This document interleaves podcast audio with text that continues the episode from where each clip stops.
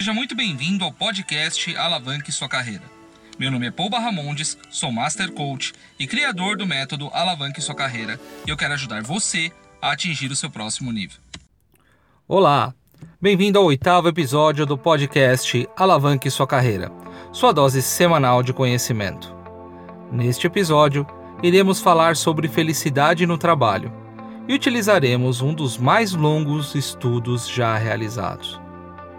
Este estudo foi realizado pela Universidade de Harvard e durou 75 anos, e o objetivo era desvendar o que realmente nos faz feliz. Quem deu luz a este estudo foi o Dr. Robert Waldinger, que é o quarto diretor do projeto, que começou há mais de sete décadas e é considerado o mais longo estudo sobre a felicidade. Por 75 anos, pesquisadores da Universidade de Harvard nos Estados Unidos têm procurado uma resposta. Ele teve início em 1938 e foi chamado de o Estudo sobre o Desenvolvimento Adulto. Foram analisadas mais de 700 pessoas, entre estudantes da renomada universidade e moradores de bairros pobres de Boston. A pesquisa acompanhou esses jovens durante toda a vida, monitorando seu estado mental, físico e emocional. E ela continua até hoje, com mais de mil homens e mulheres, filhos dos participantes originais. Há muitas conclusões deste estudo, mas o que realmente se destaca e foi considerado fundamental é que o mais importante e o que nos mantém feliz e saudável ao longo da vida é a qualidade dos nossos relacionamentos. E isso também se aplica no ambiente de trabalho. Na mesma pesquisa com foco no ambiente profissional, as pessoas que se mostraram mais felizes no trabalho são aquelas que estão mais conectadas ao outro. As pessoas que se mostram satisfeitas com os relacionamentos no ambiente empresarial, seu corpo e mente permanecem saudáveis por mais tempo. Uma relação de qualidade é aquela que você se sente à vontade, se sente seguro e que você pode ser você mesmo. É claro que nenhum relacionamento é perfeito, mas essas são qualidades que fazem com que a gente floresça. Se trabalhamos com pessoas que aumentam nosso otimismo, aumentam nossa conexão social ou a nossa felicidade, teremos um aumento de resultado em todas as áreas da nossa vida. Outro ponto de destaque é que pessoas felizes no trabalho também são as que geram mais resultados. Com base nesse estudo, deixo aqui alguns questionamentos. Você é feliz no trabalho? Você está fazendo as coisas que realmente têm significado para você?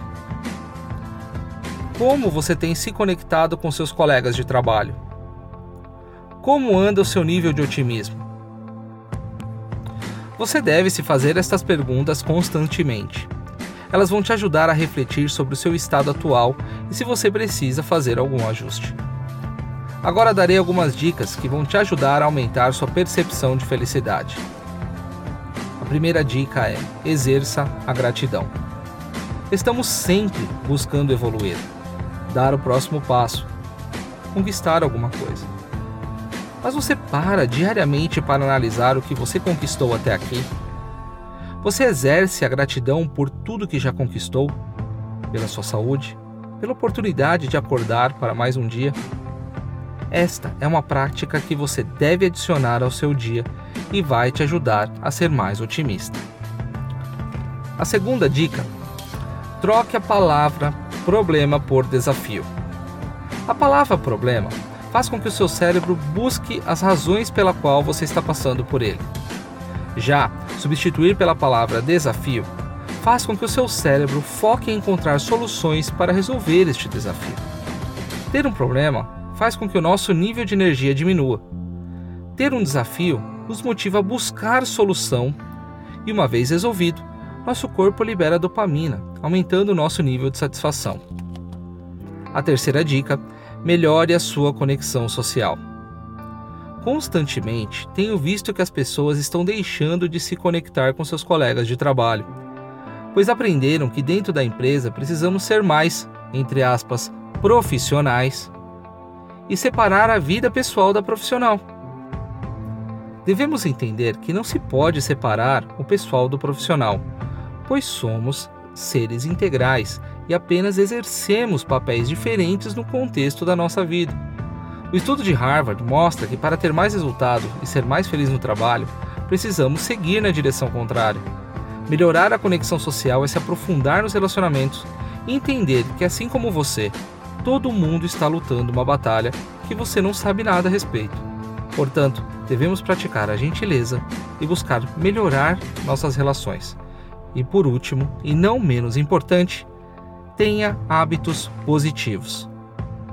Você já parou para perceber quantas atividades você tem ao longo do seu dia que não são positivos?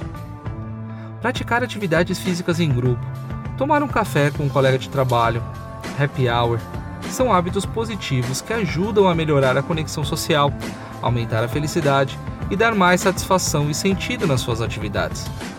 Seguramente, isso irá te ajudar a levantar mais disposto e gerar mais resultado é fundamental fazer atividades alinhadas aos seus valores, pois são elas que vão te motivar a ter hábitos mais positivos e ajudar a aumentar seus níveis de satisfação e felicidade. Espero que este episódio te ajude a refletir sobre felicidade no trabalho e que as dicas te ajudem a perceber que sim, é possível ser feliz no trabalho. Um forte abraço e até o próximo episódio.